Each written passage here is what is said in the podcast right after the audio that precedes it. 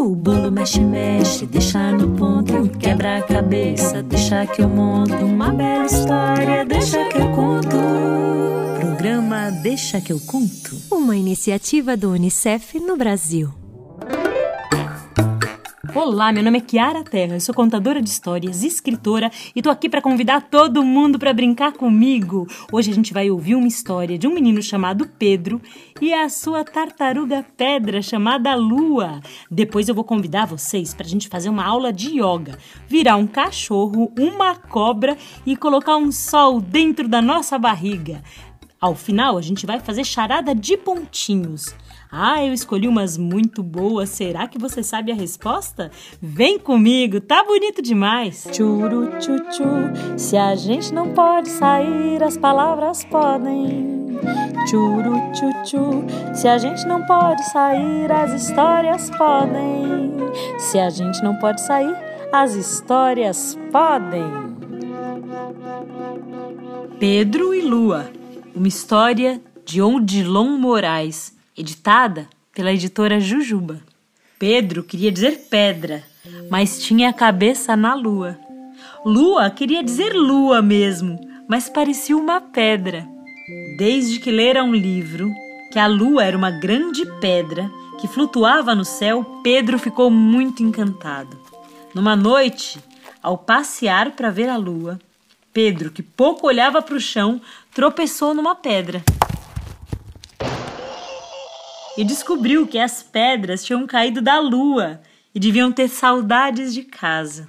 Então, a cada noite, Pedro juntava pedrinhas empilhando uma a uma para que ficassem mais perto da lua.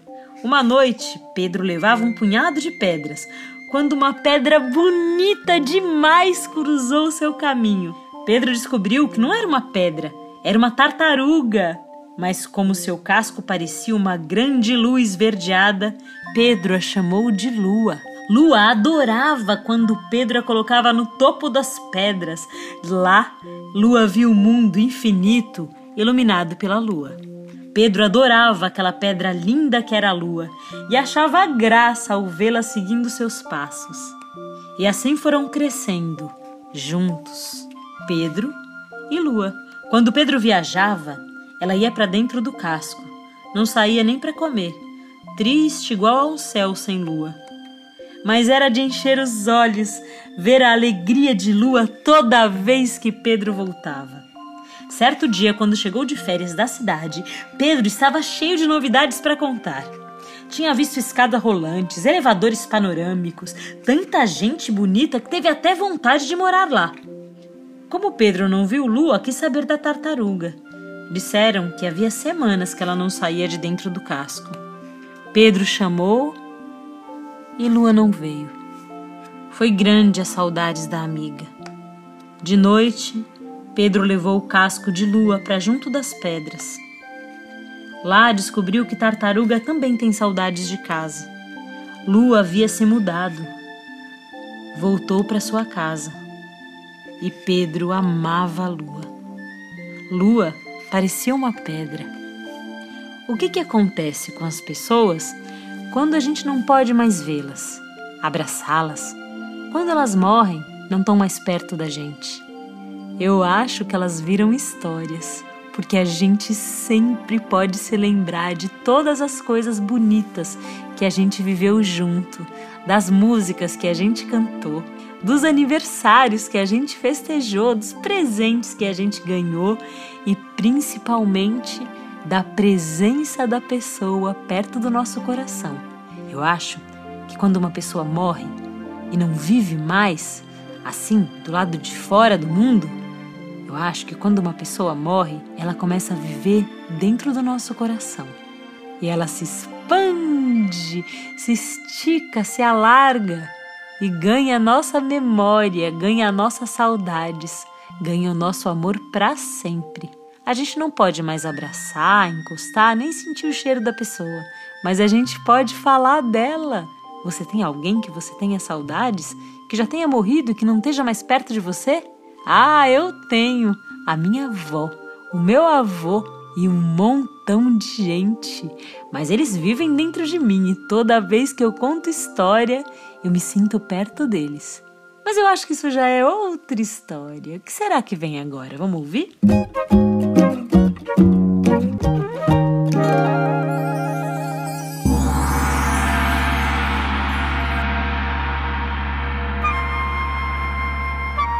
Quem vem conversar com a gente hoje é o Elbert Almeida. Sim, ele é um educador do corpo. Ele é alguém que conhece os caminhos pelos quais o corpo da gente pensa e pensa e sente para deixar a gente em equilíbrio.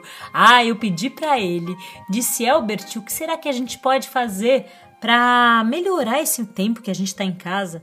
Ele disse: é só virar estrela, virar cachorro, virar outros bichos? E eu disse: como assim? Ele disse: vem comigo que você vai ver. Será que a gente vai virar estrela? Ah, vem ouvir!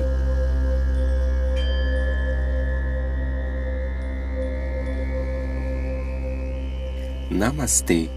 Todas as crianças são yogis natas, pois desde cedo une a inteligência do corpo, mente e do coração. Chame sua criança de todas as idades para brincar com você e manter amor e união sempre juntas. Vamos saudar o sol? Aquecer a luz da sabedoria que está em você e está em cada ser. Então vamos começar. Primeira postura. Fiquem de pé com as costas retas e os pés juntos. Juntem as palmas das mãos na altura do coração, respirem fundo e quando você soltar todo o ar, inspire, ao mesmo tempo que vocês sobem os braços, dobram as costas e falem bem alto: Olá, sol! Olá, amigos! Segunda postura. Vamos saudar a terra?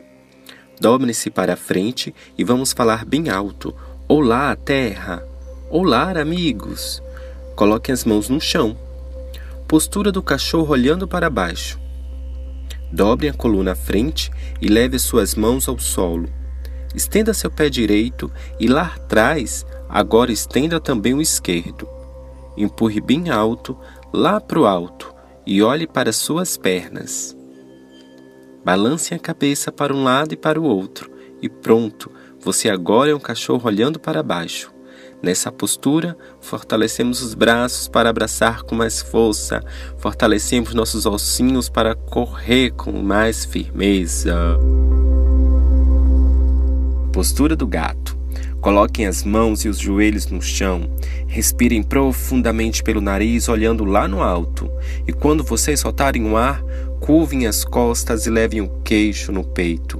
Pronto, agora seu corpo está todo energizado. postura da estrela. Separe bem os pés, inspire profundamente, como se estivesse enchendo um balão. Agora abra bem os braços para os lados e balance os dedos. Pronto, agora vocês são estrelinhas. Brilhem para todos os lados para todos verem.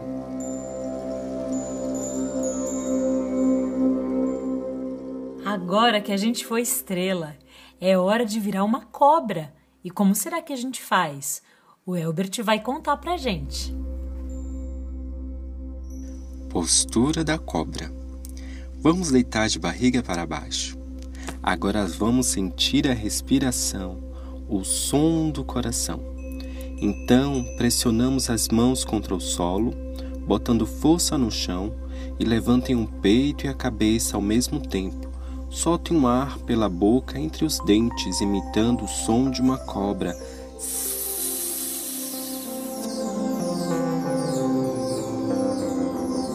Tromba do elefante. Então vamos balançar os braços para os lados, balançar as pernas, balançar os pés, balançar o dedo dos pés, os dedos das mãos. Vamos balançar o pescoço, a cabeça, os olhos, os cílios, os cabelos. Pronto, agora você é uma tromba do elefante. Postura do bebê feliz.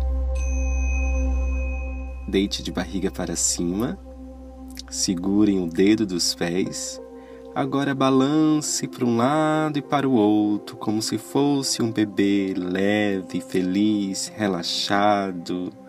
E todas as suas costas estão sendo massageadas nesse momento. Postura do relaxamento. Deite-se de barriga para cima.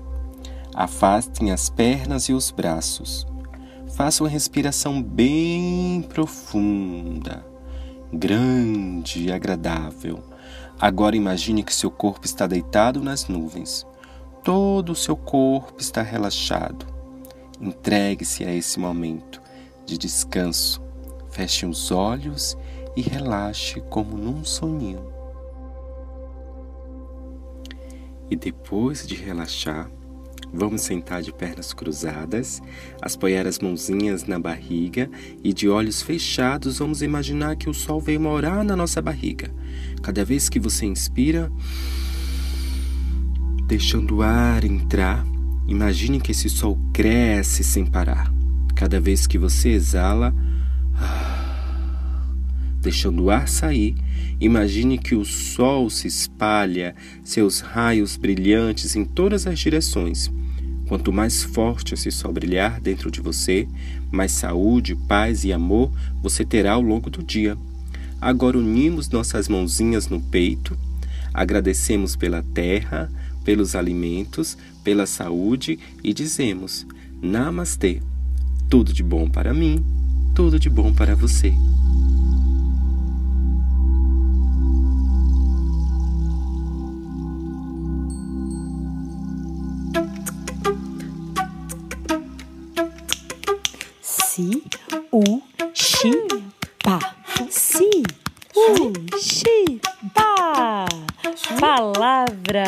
Brincar.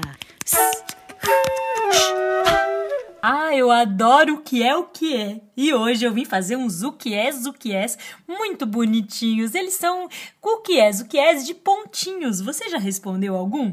Vamos ver se você consegue.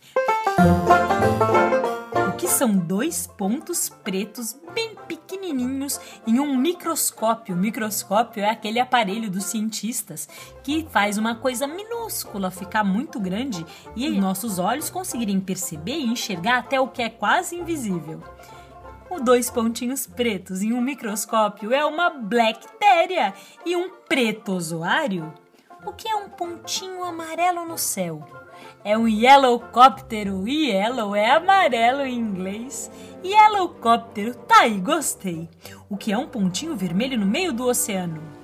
Um red moinho? Red é vermelho em inglês, pois então um pontinho vermelho no meio do oceano é um red moinho?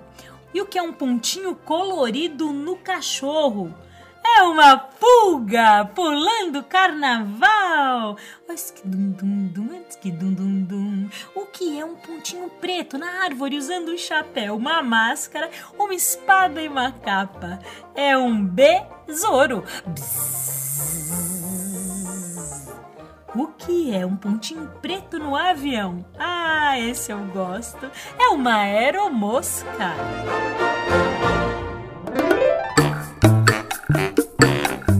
Eu sou a Kiara Terra e o Deixa que eu conto é uma iniciativa do UNICEF no Brasil. Você pode nos encontrar no nosso canal do YouTube, que é o youtube.com Unicef Brasil, e no Spotify, onde é só procurar Deixa que eu conto. Você também pode seguir a gente no Instagram pelo arroba Unicef Brasil e entrar no site unicef.org.br. Esse programa é uma criação de conteúdo, redação, locução e produção Kiara Terra. Sim, eu mesma. A direção musical fica por conta da Angela Coutre. A edição e a direção do programa são assinados por Emerson Coelho e a sonorização das narrativas por Guilherme Destro. A iniciativa Deixa que eu conto do Unicef no Brasil está alinhada à Base Nacional Comum Curricular na etapa da educação infantil. Esse programa contemplou os direitos de aprendizagem brincar, participar e explorar, e os campos de experiências, o eu, o outro e o nós, escuta, fala, pensamento e imaginação, e corpos, gestos e movimentos. O bolo mexe, mexe, deixa no ponto, quebra a cabeça, deixa que eu monto uma bela história, deixa que eu conto. Programa Deixa que eu conto. Uma iniciativa do Unicef no Brasil.